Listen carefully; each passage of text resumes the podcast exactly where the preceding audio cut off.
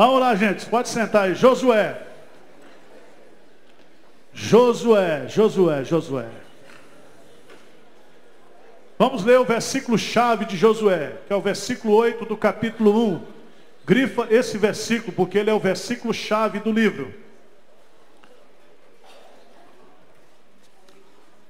Vamos ler juntos? Josué 1,8. Vamos lá? Não cesses de falar deste livro da lei. Antes medita nele dia e noite, para que tenhas cuidado de fazer segundo tudo quanto nele está escrito.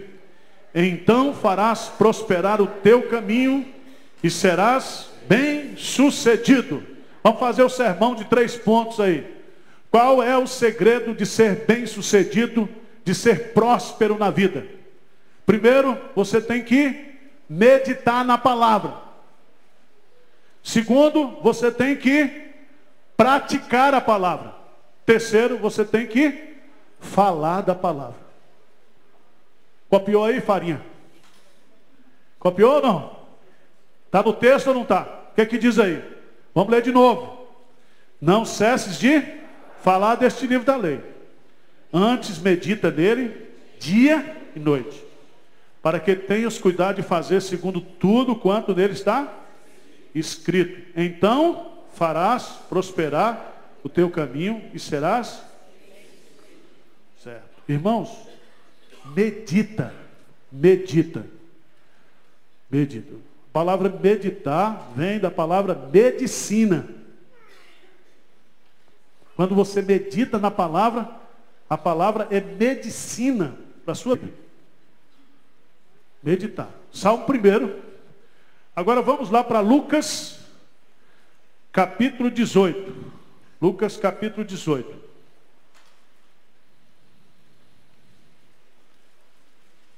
Bota junto aí desse versículo, Lucas 18, porque toda moeda tem duas faces, não é isso? Cara ou coroa, cara ou coroa, cara ou coroa.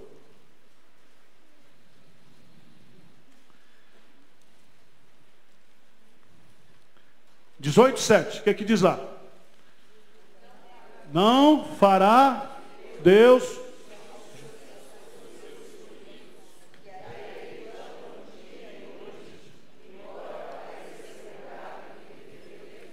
Preste atenção. Os escolhidos de Deus clamam a Ele quando? De dia e de noite. Quando é que você tem que orar a Deus? De dia e de noite. Paulo diz orai sem cessar. Orai sem cessar. Jesus diz vigiai e orai para que não entreis em tentação. Então, qual é o segredo da vida cristã? é meditar na palavra de dia e de noite. E orar de dia e de noite. Meu irmão, se você fizer essa dieta espiritual, nós estamos resolvendo metade dos nossos problemas espirituais, tá certo? Agora, vamos lá para Josué. Josué é um livro fascinante. Para mim, eu que gosto de, de, de Josué, para mim, é o livro de Atos, de Atos do Antigo Testamento. Por quê?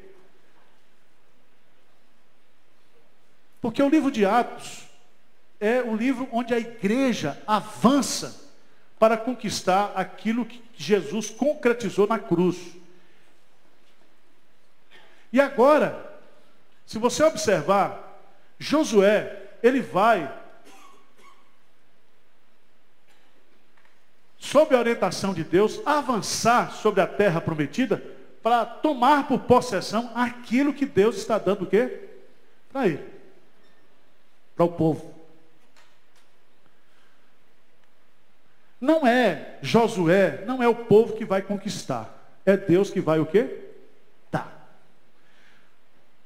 Presta atenção. Nós vamos começar, Josué, ele está começando aqui os livros históricos. São quantos livros históricos? Doze.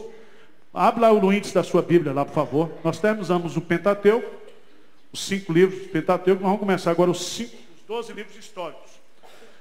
Então você risca, por favor, aí. Faz na sua Bíblia no índice. De Josué a Esté. Depois, Jó depois já começa os livros poéticos. Então você grifa lá, isso é coisa do departamento infantil, mas aquele que não se tornar como criança não pode entrar no reino dos céus. Então, vocês estão tudo aqui no departamento infantil. Pronto. Põe aí, históricos, os livros históricos. Josué. Esse livro de Josué, se você quiser anotar, foi escrito entre os anos 1405 a 1305 antes de Cristo. O autor provavelmente foi Josué escreveu uma parte e alguém lá completou para ele. Aí é tanta discussão que isso não interessa para você nem para mim. Quero identificar para você, antes de entrar no corpo do livro, quem foi a figura de Josué. Para a gente entender um pouco, porque ninguém. É, é muito difícil ouvir sermões sobre Josué. A não ser Josué 1, não é isso? Sermões e mais sermões sobre Josué 1. Não, tu mandei eu ser forte e corajoso. Temas, desmantes, blá, blá, blá, aquele negócio todo. Mas um, um sermão. A turma escreve livros sobre Paulo, sobre. Mas ninguém escreve um livro sobre Josué. E Josué foi um grande guerreiro. Vamos ver algumas informações sobre a vida de Josué. Abra sua Bíblia lá em Números, capítulo 13. Números, capítulo 13. Números capítulo 13, versículo 8. Você grife aí, por favor.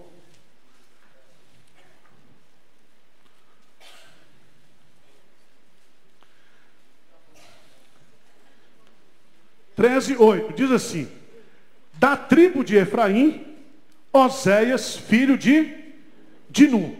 Aí vá, por favor, para o versículo 16, o que é que diz lá?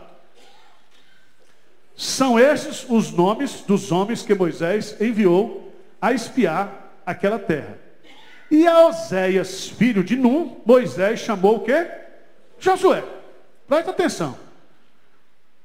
Como é que era o nome de Josué? Oséias. Você vê que o cara muda, esse povo gosta de mudar não, parece a Rede Globo, né? O nome é Francisco, chama Chico. Né? Já pensou Arival, que não ia dar? Arrival. É. Ia ser internacional demais. É internacional demais. É. Outro dia minha, minha, minha, irmã perguntou, estou aqui seu, seu sinônimo na Bahia. Falei, meu pai ia muito em aeroporto, viu lá, tirou um F, pô, Arival. Não posso O povo inventando, né? Oséias. Oséias na Bíblia significa salvação. Aí ele mudou para Josué. E Josué significa, sabe o quê? Javé salva. Deus salva. Ou o Senhor é a salvação. Quando você faz a transliteração do hebraico para o grego, Josué significa Jesus. Jesus. E aí, os comentaristas bíblicos dizem que Josué é um tipo de Cristo. Ele é o conquistador.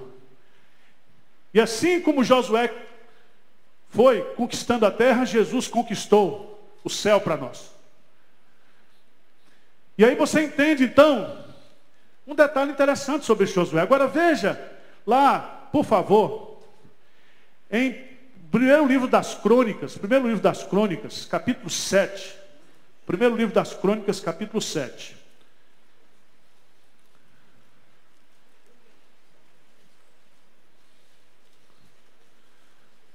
Lê para mim lá, versículos 26 é e 27.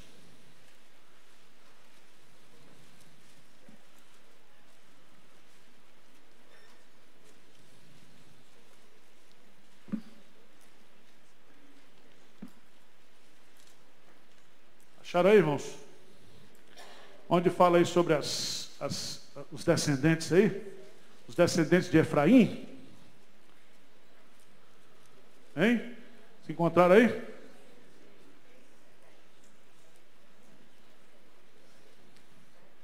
Vinte e seis e vinte e sete. De quem foi ladrão? Ele diz assim, de quem foi filho Num, de quem foi filho Josué. Josué. E aqui você vai descobrir uma coisa interessante. Que esse, quando cita aí 26, 27, de quem foi filho da tribo de Efraim, está falando sobre os filhos o quê? Primogênitos. Então você tem que lembrar uma coisa. que quando houve a praga no Egito, lembra da praga do Egito, de Êxodo capítulo 12? Josué também, ele foi o quê? Protegido pelo, pelo sangue.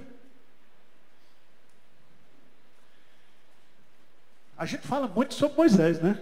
Mas a gente esquece de Josué. Ele foi um, um, um filho protegido por Deus pelo sangue do Cordeiro. Deus já tinha um projeto para a vida dele lá adiante. E aí você vai descobrindo a vida dele, lá em Êxodo 17, Êxodo 17, vamos voltar um pouquinho para trás.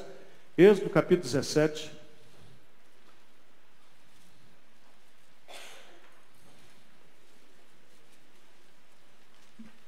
Depois você faz um sermão sobre a vida de Josué, que você vai ver como é bonito a vida dele.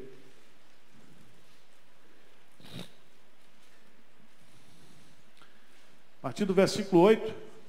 Então veio Amaleque e pelejou contra Israel em Refidim. Depois, versículo 9. Com isso ordenou Moisés a Josué: Escolhe-nos homens e sai e peleja contra Amaleque. Amanhã estarei eu no cimo do outeiro e o bordão de Deus estará o quê? na minha mão. Foi Josué com Moisés o que ele dissera. o cara, ele foi, nasceu escravo no Egito e agora foi feito o quê? Capitão de guerra. O cara virou capitão na necessidade. E você conhece essa história aí, né? Conhece a história aí, verso? Moisés vai lá para cima, ficou orando e ele aqui brigando. Quando Moisés mantinha as mãos, ele prevalecia. Quando as mãos caíam, ele era derrotado. Mais adiante, 24, Êxodo 24, 13, você vai descobrir uma coisa interessante sobre Josué.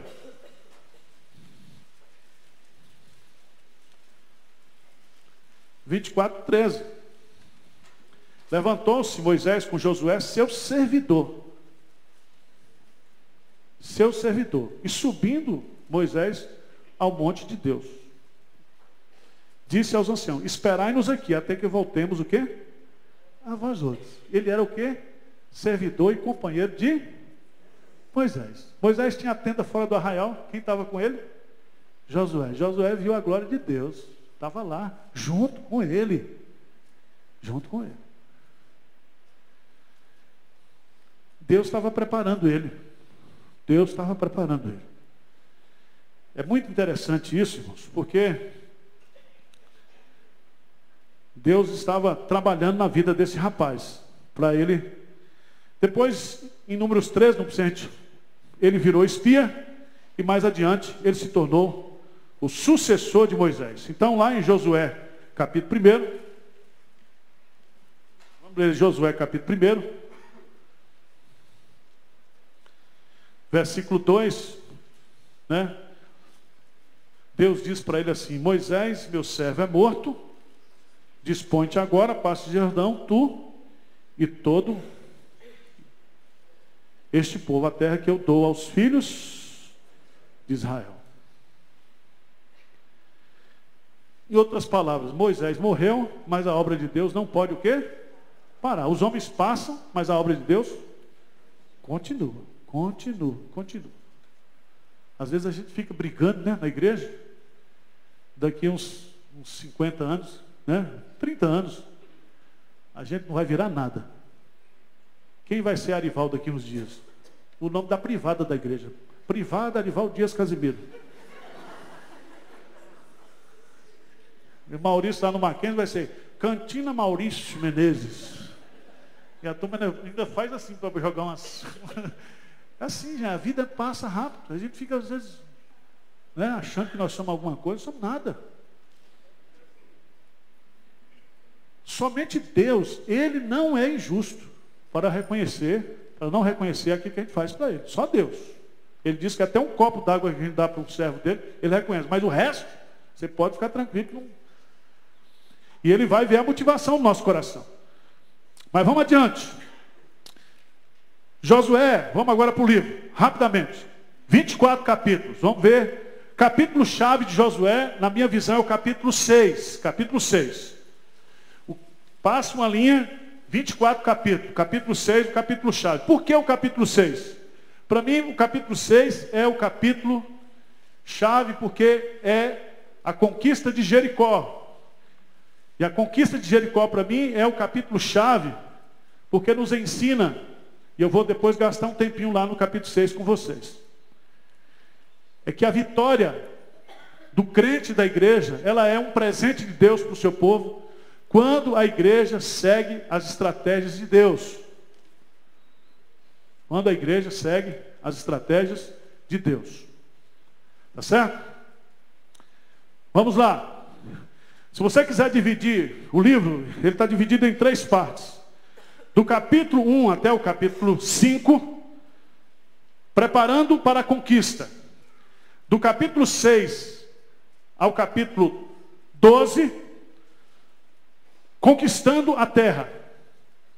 Do capítulo 13 até o capítulo 22, distribuindo a terra. Do capítulo 22 ao 24, Josué se despede do povo. Para ficar mais, mais prático, você põe assim: preparando de 1 a 6, de, 6, de 1 a 5, de 6 a 13, conquistando, de 6 a 12, conquistando, de 13 a 24, distribuindo. O capítulo chave, o 6, versículo chave 1 a 8. O tema para mim seria apropriando-se da nossa herança em Cristo Jesus. Vamos lá. Capítulo 1. Capítulo 1 tem como tema, eu chamaria esse capítulo de encorajamento. Nós gostamos de trabalhar muito o capítulo 1, não é isso? O capítulo 1 de 1 a 9. Deus encoraja a Josué, não é isso? Deus encoraja a Josué. Qual é o versículo chave aí? O versículo 9. Vamos ler juntos? Não tu mandei eu ser forte, corajoso, não temas, nem te espantes, porque o Senhor é teu Deus, é contigo por onde quer que andares. Então Deus está o quê? Encorajando a Josué. Mas veja que a partir do versículo 10, a partir do versículo 10, até o versículo 15, 10 a 15, Josué está encorajando os seus oficiais. Porque não basta Deus encorajar o líder. O líder então vai encorajar a sua equipe, os oficiais. E depois, os oficiais, junto com o povo, do versículo 16 até o versículo 18, encoraja a Josué. Veja que coisa bonita lá, do versículo 16. Grifa esse versículo aí, 16. Vamos ver? Então, 1,16. Então responderam a Josué, dizendo: Tudo quanto nos ordenastes, faremos, e onde quer que nos enviastes, seremos. Isso é tudo que o líder quer ouvir, não é? Submissão total. Quer dizer, se o cara é de Deus, o líder está ali, vamos lá, então nós estamos juntos para fazer essa obra. Você é o cara que Deus escolheu, nós estamos juntos. E o negócio é o seguinte, veja lá no versículo 17. Veja aí no versículo 17. Como em tudo obedecemos a Moisés, assim obedeceremos a ti. Tão somente seja o Senhor teu Deus contigo, como foi com Moisés. Enquanto você estiver com Deus, nós vamos que lhe obedecer. Enquanto a gente descobrir que Deus está com você, nós estaremos juntos nessa obra. Tá certo, gente? Então, grife aí esse, esse capítulo primeiro é o capítulo do encorajamento. Capítulo 2. Capítulo 2 é a conversão dessa mulher chamada Raabe. Essa mulher foi para Hollywood de Jesus, o hall da fama. Ela está lá em Hebreus 11, só tem o nome dela e de Sara lá em Hebreus 11. Duas mulheres no hall da fama. Certo? E essa mulher tinha uma casinha lá no, no muro, casa da luz vermelha. Mas ela creu em Deus. Veja lá, capítulo 2. Capítulo 2, versículo 11. Grifa esse versículo aí. 2, 11. O que, que diz aí?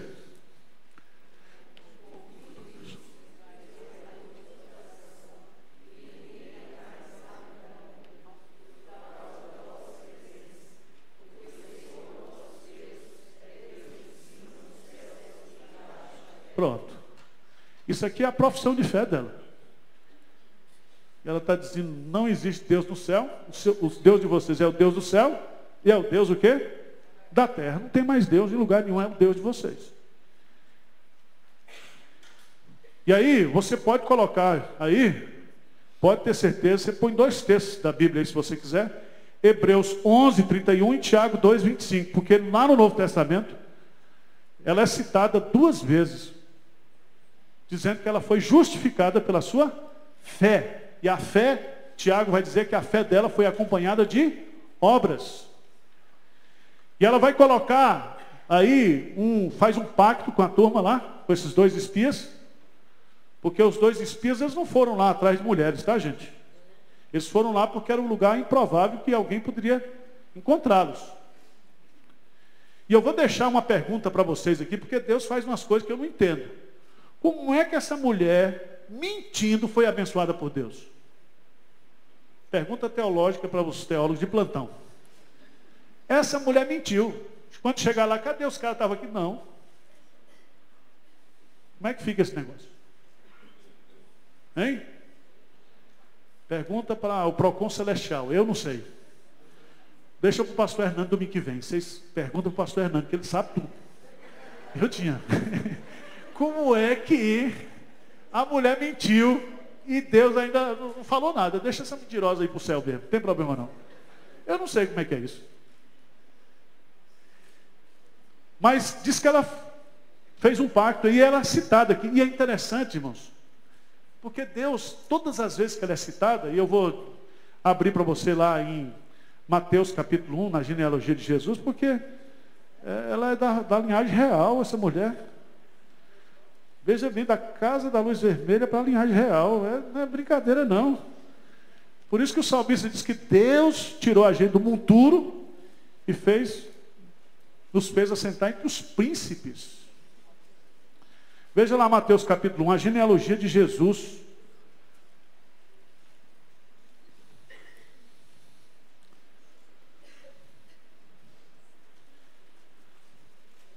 Versículo 5, o que, que diz aí? Salmão gerou de Raabe a Boaz. E Boaz, este de Ruth gerou a Obed. E Obed a Jessé. E Jessé gerou ao rei Davi. Olha que essa menina largou a vida, se tornou judia, né?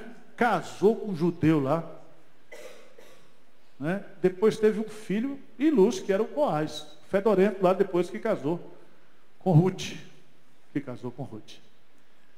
Então Deus vai mudando, a graça de Deus está operando na nossa vida. Irmãos, vamos adiante. Capítulo 3 de Josué. É o capítulo que fala da passagem do rio Jordão. Esse texto é um texto emblemático também. Texto do rio Jordão. O que, que esse texto nos ensina? Está nos ensinando que a marcha continua. Né? O que me chama a atenção desse texto é o versículo 5. Veja aí, o versículo 5, 3, 5 que, que diz aí? Grifa esse versículo. Disse Josué ao povo: Santificai-vos, porque amanhã para. Pronto. Pronto. Grifa isso aí. No outro dia, a aliança entrou e os líderes foram o quê? À frente, irmãos. É muito interessante isso. Quando a liderança é santa e vai adiante, o povo vai. E as coisas o quê? Acontecem. O segredo da obra de Deus é a liderança, não tem jeito. Capítulo 4, capítulo 4, as doze pedras tiradas do meio do Jordão. Então aqui foram feitos dois memoriais. Foram feitos um memorial no meio do Rio Jordão, onde a arca estava, e eles tiraram pedras de lá e fizeram do lado de fora também outro memorial. Judeu gosta desse negócio, né? Memorial. Veja lá o que, é que diz no capítulo 4. Vamos ler versículo 23 em diante.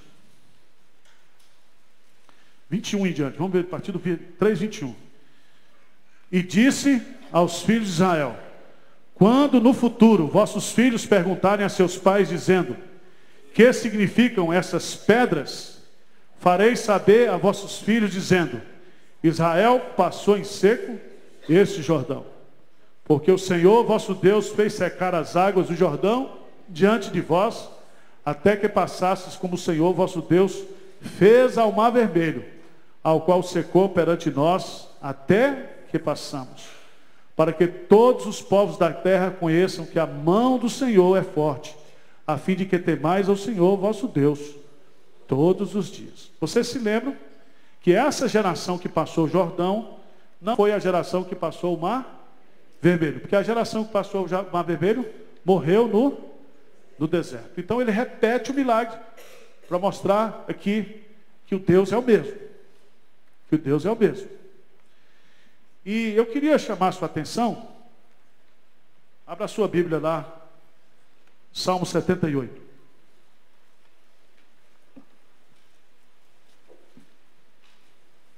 Salmo 78.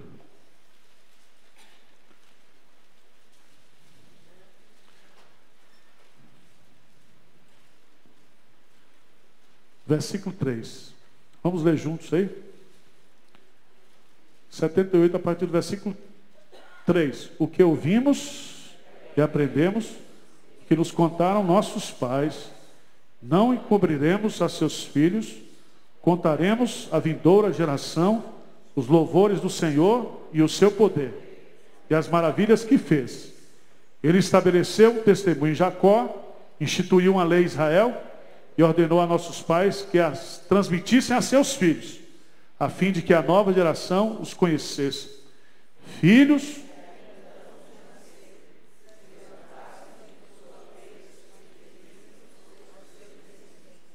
para que pusessem em Deus a sua confiança e não se esquecessem dos feitos de Deus, mas observassem os mandamentos. E que não fossem como seus pais, geração obstinada e rebelde, geração de coração inconstante e cujo espírito não foi fiel a Deus. Preste atenção que aquela geração no deserto não aprendeu nada que prestasse coletivamente. Na vida coletiva de Israel. Tudo que eles aprendiam de bom era dentro de casa. Presta atenção, gente. A fé a gente aprende onde? Em casa, não é na igreja. A igreja reforça, a igreja colabora, a igreja tenta até estragar de vez em quando. Mas a fé se aprende onde? Em casa. E aí você tem que entender o seguinte, que o, o, o, o nosso, a nossa, nossa obrigação como pais crentes, avós crentes, é transmitir para as próximas o quê? Gerações. Transmitir. Para que as novas gerações sejam mais crentes do que a gente.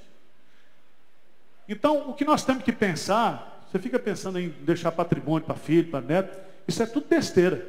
Ou não é besteira, é uma coisa boa, mas não é tão importante. Você tem que deixar um legado de fé. Tá certo?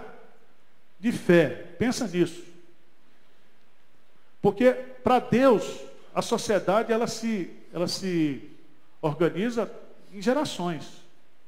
E não é opcional aqui não, está colocando aqui como um mandamento de Deus. Um mandamento de Deus. Nós vamos ver isso lá adiante.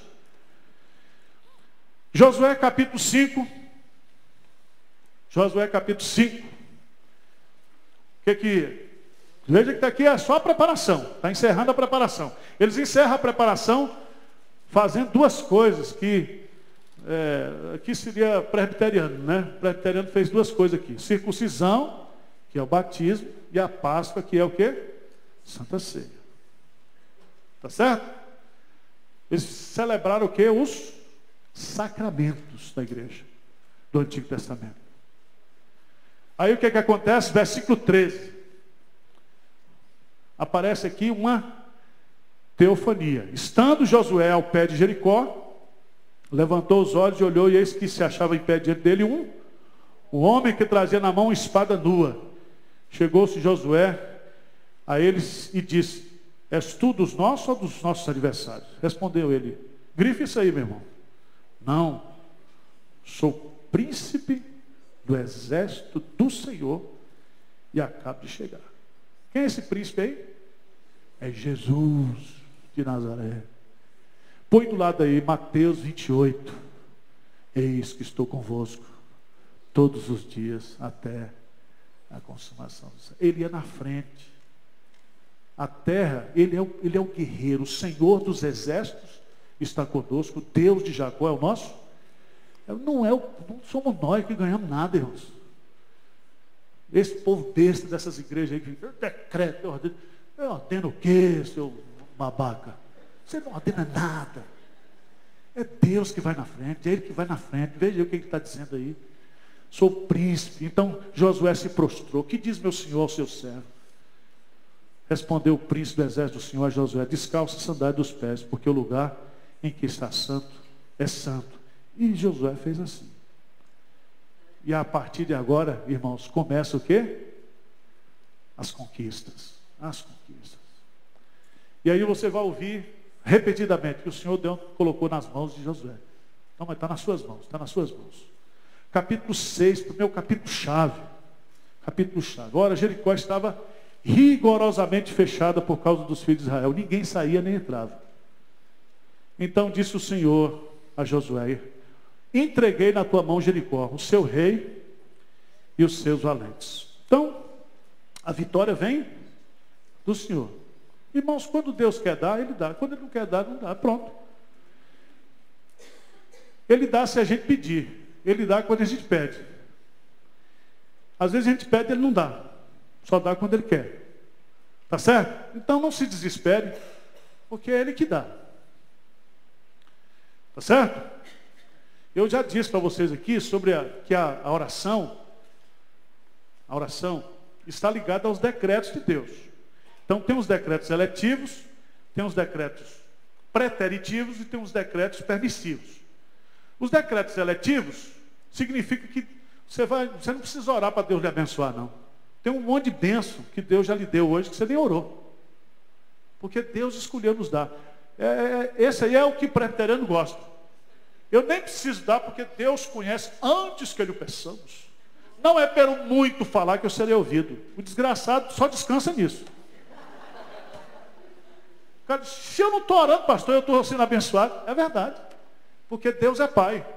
E Ele abençoa a gente sem a gente orar. Tem coisas que eu vou orar a vida toda e Deus nunca vai me dar, porque não está no projeto dele o quê? Ele não vai, vai dar. Pode orar. Paulo orou, tira o espinho dele. Não vou tirar espinho, Paulo. Moisés orou, deixa eu entrar na terra. Disse, você não vai entrar. Ora, olha a terra e morre. Você não vai entrar. Tá certo? Eu me lembro quando tinha uma Ferrari aqui no. Já acontece essa história para vocês? Cheguei aqui, era pastor. Primeiro ano que eu estava aqui, eu levei Túlio no shopping Eldorado, tinha uma Ferrari sorteada. Ele entrou e disse, pai, compra uma dessa para gente. Eu falei, meu filho, é um pedido que eu não posso atender. É de Jesus, Maria José, né? Como é que o filho pede um negócio desse para o pai, Vitor? É isso, tem pedido que você pede, o pai não vai dar nunca. Nunca. E às vezes você está pedindo uma coisa para o pai que isso vai lhe prejudicar lá adiante, o pai não vai lhe dar nunca. Não vai lhe dar. Você pode espernear, você pode reclamar. Agora, tem coisas que Deus diz assim, eu só vou lhe dar se você o quê? Pedir. Se o meu povo se o meu povo, é assim? Se humilhar e orar, então eu vou dar. Então tem coisas que Deus só vai me dar se eu pedir. Então isso é muito interessante. Deus vai dar Jericó. Deus vai dar Jericó. Agora é interessante. Você já viu que método mais ridículo de ganhar uma terra? Não é ridículo não. Vai lá, aí vai lá, roda uma vez. Todo dia vai lá, roda todo dia. E os caras deviam estar incomodados. No último dia roda seis vezes, na sétima vez toca a trombeta. Aí cai os muros. Aí a turma entra e mata todo mundo. E salva a mulher. Aí o que, que acontece, irmãos? Você tem que entender que Deus então abençoou o povo. Só que no capítulo 7, Né? Você sabe, todas as vezes que Deus começa a agir, sempre tem uns pecados no meio do povo, né? Capítulo 7 vem os pecados. Pecado escondido no meio da igreja. Aí vem o capítulo 7, o pecado, a derrota na terra da vitória. Pecado individual, o exército derrotado em Aí, e o líder o quê? Desanimado. Josué desanimado. Esse capítulo é um capítulo que, bem pregado, bem repetido, é que o pecado é quem derrota o quê? A igreja. Não é isso? O pecado é que derrota a igreja. Não o pecado externo, mas o pecado interno. Capítulo 8. Capítulo 8, aí é destruída. E aí você vai observar que não adianta a gente ficar se lamentando, a vida cristã é sempre um recomeço. E você vai descobrir no capítulo 8 que Deus então não repete estratégia. A estratégia que ele usou é, é, numa batalha, ele não vai usar em outra.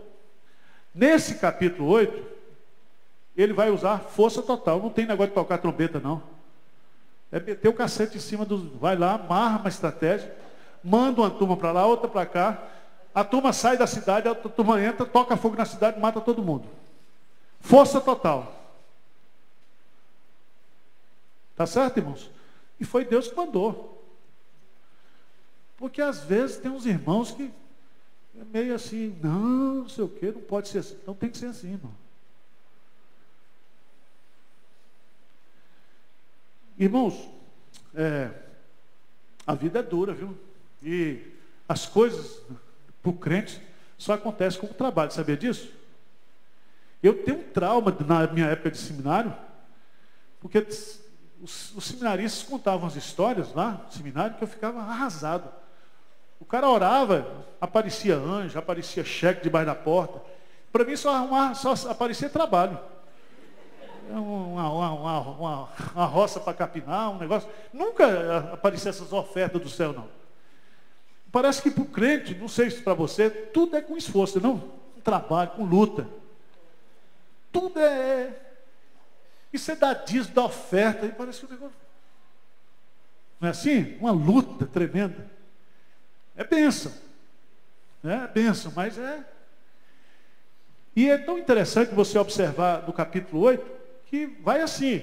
Vai assim. E você vai descobrir que o fato de Deus estar abençoando, de Deus estar dando, isso não é, isenta-nos de não usar estratégia, de não ir para cima, de não acordar cedo, de não dar uma, uma jugular do sujeito também. Tá certo? Não pode ser, tá certo? Pode ser assim também não, bobão.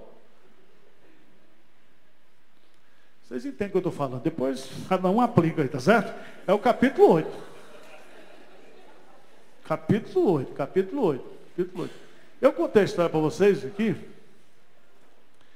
Do, do, já contei essa história da espingarda que estava lá na, no tempo. Contei não, uma espingardinha que, eu, que o Wagner me prestou para matar minha mulher tinha uns gatos fazendo cocô na casa pastoral. Eu arrumei uma espingarda daquela de chumbinho para dar um tiro nos gatos. Aí eu arrumei a espingarda, fui dar os tiros. Minha mulher disse: Não faça isso, pelo amor de Deus. Eu falei: Mas você mandou eu dar os tiros? disse, não, mas é crime inafiançável. Eu sou advogado, você vai ser preso. Eu falei: Então não dou os tiros. Eu dou ou não dou? Não dá. Então... Aí levei a espingarda e deixei na igreja. Um dia eu estou lá, entra um cara solto cadeão de Pinheiros. Entrou lá, eu vim aqui, eu sou cara de alta periculosidade, não sei o quê, que o senhor tem que me dar dinheiro, porque eu tenho que ir não sei para onde, e o cara falou, falou. Eu falei, misericórdia, eu sozinho, o cara era grande para danar, né? Eu falei, o que, que eu vou fazer aqui, meu Deus do céu? Aí o cara terminou, eu falei, meu amigo, é o seguinte, ó, você falou tudo isso aqui, mas você está querendo me intimidar? Eu sou pastor, mas eu quero dizer para você, eu tenho uma vida pregressa. Eu tenho mais de 50 crimes nas minhas costas. A sua vida não é nada comparada à minha. A única coisa que eu guardo de recordação é essa espingarda que está aqui. Agora, se você não sair daqui da... rápido, eu vou, eu vou pedir licença para a graça de Deus, nós vamos acertar isso aí fora. O senhor sai daqui, por favor. Valdemar, eu gritei assim, aí o cara ficou assim. Não vai dar nada. Eu falei, não, sai daqui da minha frente. Silvio, faça favor aqui. Aí o cara saiu. Quando o cara saiu do portão, eu dei uma corrida para o banheiro, mas só deu tempo eu chegar na privada.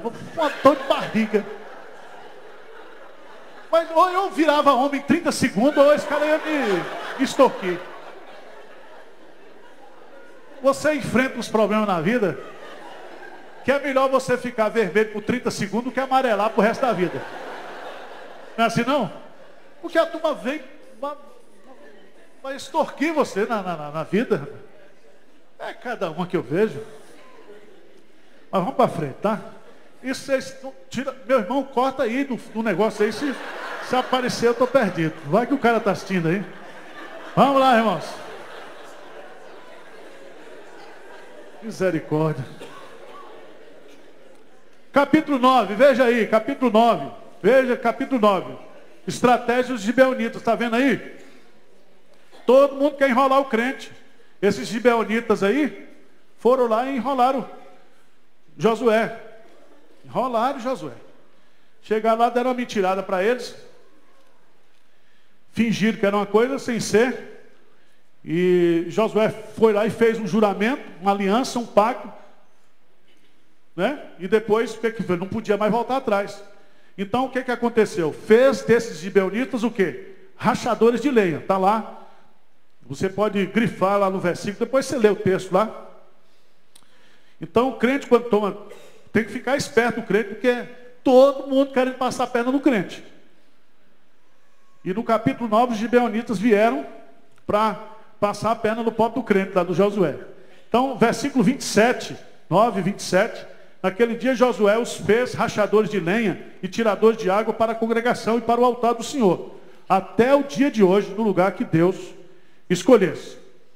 Capítulo 10, os gibeonitas, eles foram o quê? Sitiados por cinco reis e também o rei de Jerusalém, porque Jerusalém não tinha sido conquistada ainda. Vocês estão entendendo que estão conquistando a terra. E aí tem a Josué agora, como tinha feito aliança, vai socorrer, vai defender o inimigo. Então, se você observar aí, tem essa batalha de Josué. Josué vai socorrer. E no, cap... no versículo 12 tem essa famosa batalha em que, ao defender os inimigos contra os cinco reis dos amorreus, versículo 11, há uma chuva de pedras, né? chuva de granizo no deserto, em que, no versículo 11, sucedeu que fugindo eles de diante de Israel, a descida de Bet-Oron, fez o Senhor cair do céu sobre eles grandes pedras até a Zeca, e morreram. Mais foram os que morreram pela chuva de pedra do que os mortos à espada pelos filhos de Israel. Então Josué falou ao Senhor o dia em que o Senhor entregou os amorreus na mão dos filhos de Israel. E disse na presença dos israelitas: Sol, detente em Gibeão, e tu, lua, no vale de Jalom. E o sol se deteve e a lua parou até que o povo se vingou dos seus inimigos. Aqui, irmãos, Preste atenção, é uma linguagem fenomenológica. O que, que significa isso? Significa que a linguagem descreve o fato não do ponto de vista científico, mas do ponto de vista do fenômeno acontecido. Porque não é o Sol que para, nem a Lua, é a Terra no seu movimento, não é isso? Significa que o dia é se cumpridor. Aquele, tem um famoso comentarista que ele disse que o dia, que a Terra ficou assim meio lenta, né? Turma quer dar uma explicação para explicar, mas o dia se prolongou mais, o, o sol, né, até que ele destruiu todos os exércitos. Então, e aí ele vai, prende os cinco reis e mata os cinco reis.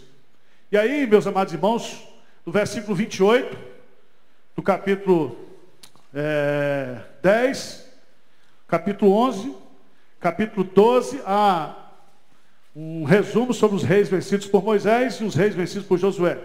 A partir do capítulo 13, começa a distribuição das terras. Isso aqui é, é chato porque parece negócio de cartório. Distribui para o povo, né? E vai dando o nome da turma, as terras, as cidades. É muito interessante isso você ler. e vai dando os nomes, os limites, as heranças. Eu gostaria de chamar a sua atenção para o capítulo 14. Capítulo 14. Quero chamar a sua atenção para o versículo 6 em diante. Chegaram os filhos de Judá, Josué, e Gilgal, e Caleb, filho de Jefonel, Quenezeu, lhe disse: Tu sabes o que o Senhor falou a Moisés, homem de Deus em Cades Barnea, a respeito de, ti, de mim e ti. Tinha eu 40 anos quando Moisés, servo do Senhor, me enviou de Cades Barneia para espiar a terra. E eu lhe relatei como senti no coração. Mas meus irmãos que subiram comigo desesperaram o povo. Eu, porém, perseverei em seguir o Senhor meu Deus. Versículo 9, ele diz, então Moisés naquele dia jurou, dizendo, certamente a terra que puseste o pé será tua e de teus filhos, em herança perpetuamente, pois perseveraste em seguir o Senhor, o meu Deus. Vamos ler juntos o versículo 10? Eis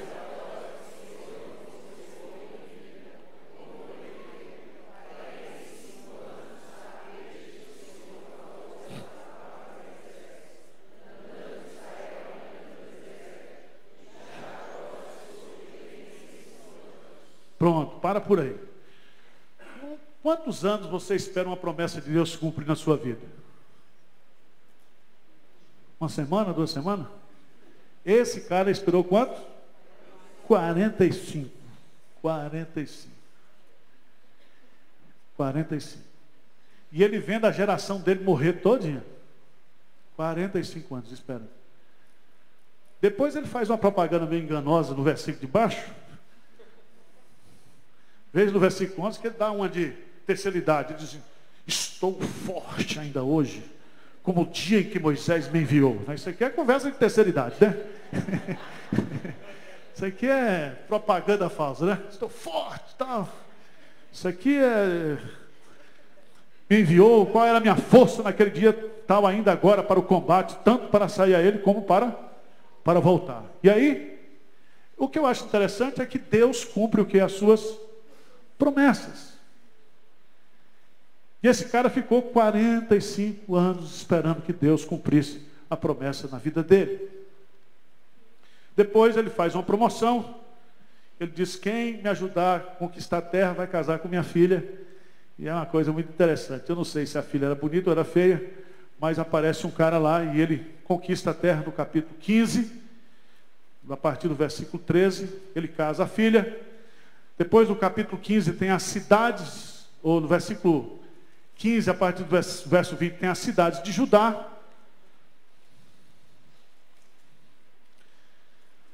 Aí começa as heranças, 16 é Efraim, herança de Manassés, né? O resto, capítulo 18, 19, até o capítulo 20. Capítulo 20, nós temos as cidades de refúgio. Esse é um texto muito bonito, porque as cidades de refúgio são um tipo de Cristo. As cidades de refúgio foram seis: três ao, ao leste, três ao oeste do Jordão. As cidades de refúgio é para todos aqueles que cometiam crime. E todos aqueles que cometiam crime, eles deveriam ser vingados pelo vingador da família. E a única forma de escapar desse vingador era buscando refúgio nessas cidades. Certo? Então o cara tinha que cometer o crime, se fosse um crime intencional, eh, não intencional, e fugir. E se ele conseguisse chegar a tempo de encontrar refúgio nessa cidade, ele não poderia mais ser assassinado, morto pelo Goel, pelo o vingador da família. E aí, meus amados irmãos, tem toda uma, uma alegorização, né? porque essas cidades elas estavam em lugares estratégicos, essas cidades elas estavam sempre abertas para os criminosos, elas nunca tinham os portões fechados, como Cristo está sempre aberto para o pecador, certo? Essas cidades, elas tinham mantimento, nunca faltava mantimentos nessas, nessas cidades, como Cristo também, nunca falta pão, nunca falta satisfação para aquele que precisa. Essas cidades, elas é, de uma certa forma, davam proteção, como todo aquele que corre para Cristo e se refugia em Cristo debaixo do sangue do Cordeiro. E ali debaixo do sangue do Cordeiro, ninguém mais pode fazer alguma coisa, nenhuma condenação há para aquele que está em Cristo Jesus. Então, essas cidades de refúgio, elas projetam essa, ou tipificam e apontam para Jesus Cristo.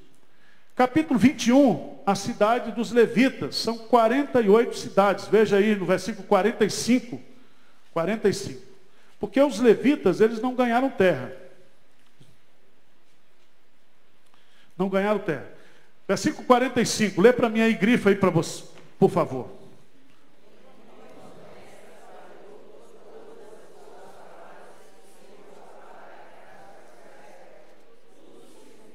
Tudo se cumpriu. Tudo se cumpriu. Eu queria chamar a sua atenção, volta um pouquinho para mim, para o capítulo 13, versículo 1. 13, 1. Fazer uma aplicação prática.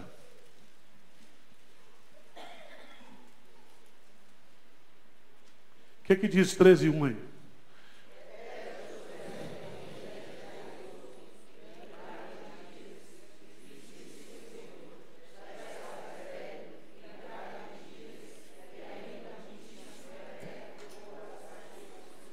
Presta atenção, irmãos. Eu gosto desse texto aí porque é o seguinte. O texto está dizendo que há muita terra ainda para possuir. A incapacidade de possuir está em nós. Porque é a mesma coisa do ponto de vista do que Deus pode fazer em nós, o que Deus pode dar para nós. A limitação está em nós. Ele é poderoso para fazer infinitamente mais. E esse texto revela para mim claramente isso. Às vezes, nós ficamos satisfeitos com aquilo que nós temos, achando que está bom demais, não é isso? E muitas vezes nós estamos é, colocando aquilo que é limitação nossa como se fosse o projeto que Deus tem para a nossa, nossa vida. Tá, Deus está dizendo assim, rapaz, o negócio é o seguinte, quem está velho é você. Mas há muita terra para possuir. Há muita terra para possuir. Ou seja, nós com as nossas forças, com as nossas limitações, nós nunca poderemos alcançar aquilo que Deus tem para nós. Mas Deus estará sempre disposto a nos dar muito mais daquilo que nós precisamos, daquilo que nós pedimos. Então, irmão, não, não, não vamos ter medo de pedir. Não vamos ter medo de pedir, de, de ousar diante de Deus. Tá certo? De colocar grandes projetos, grandes sonhos diante de Deus. Não, não vamos ter medo. E aí eu quero chegar lá no final, versículo 23 capítulo 23. Capítulo 22 e 23 são os, os discursos né, que ele vai fazer de Josué.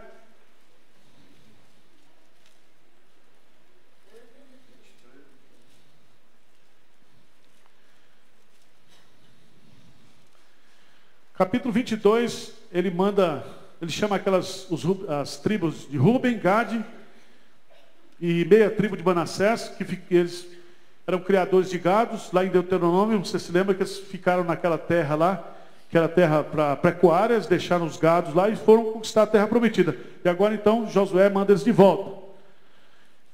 No capítulo 23, Josué exorta o povo a observar a lei de Deus. Eu queria que você grifasse aí o versículo 10. Versículo 10 do capítulo 23. O que, que diz aí? Um só homem dentre vós, pois o Senhor vosso Deus é quem peleja por vós, como já vos. Portanto, empenhai-vos em guardar a vossa alma para amardes o Senhor. Empenhais em guardar o quê? Vossa alma. Veja que capacidade. Um só vai ter vai dar conta de quantos? De mil. De mil. Já pensou isso no discipulado? Você ganhar mil pessoas para Jesus? Misericórdia, vai ser.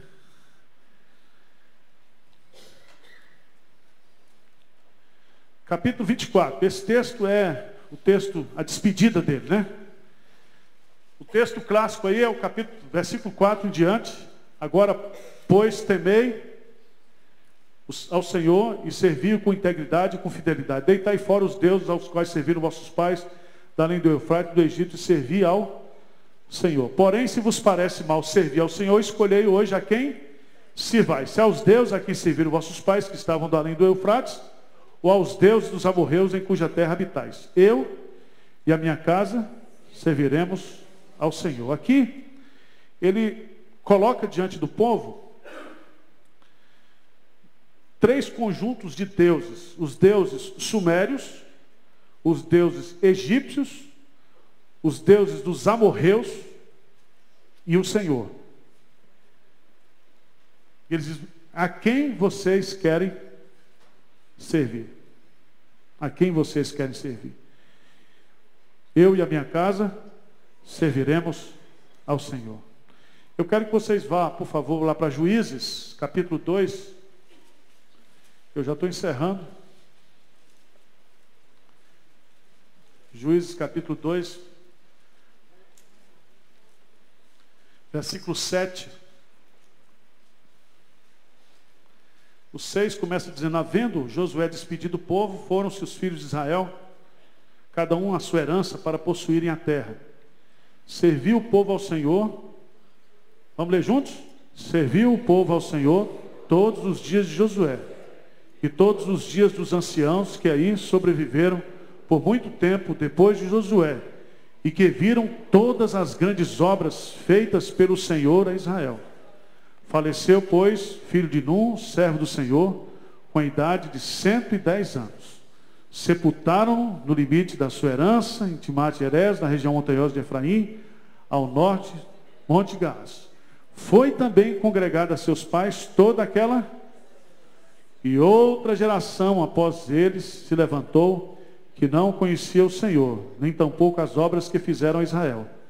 Então fizeram os filhos de Israel o que era mal perante o Senhor, pois serviram aos deixaram o Senhor Deus de seus pais, que os tirara da terra do Egito, e foram-se após outros deuses dentre os deuses das gentes que haviam ao redor deles, e os adoraram e provocaram o Senhor a ira, por quanto deixaram o Senhor e serviram a Baal e a Astarote. Presta atenção que essa geração de Josué, eles serviram a Deus, mas eles não passaram a fé para as outras gerações. E aí você vai ter, depois de Josué, 400 anos dos juízes, que a gente vai estudar a outra semana, vai começar a estudar esse período dos juízes. Tá certo? Terminei na hora. Alguma pergunta aí, gente? É muito conteúdo, pouco tempo, né? Mas é só para. Fala, meu irmão. Não faz difícil, faz pergunta difícil não, meu irmão, pelo amor de Deus.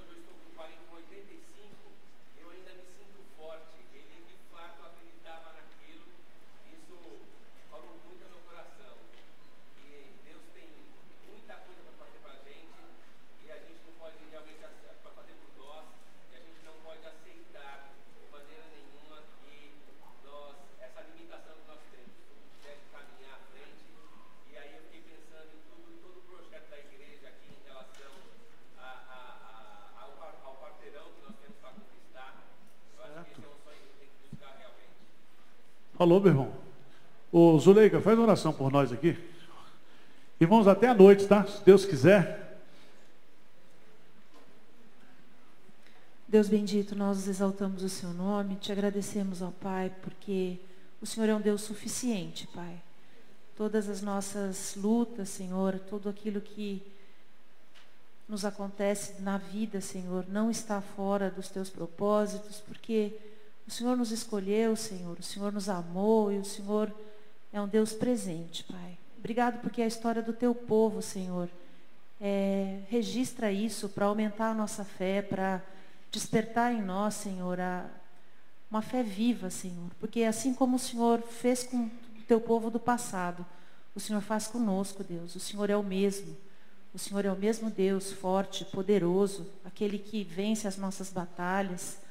Ó oh, Deus, bendito seja o seu nome por isso.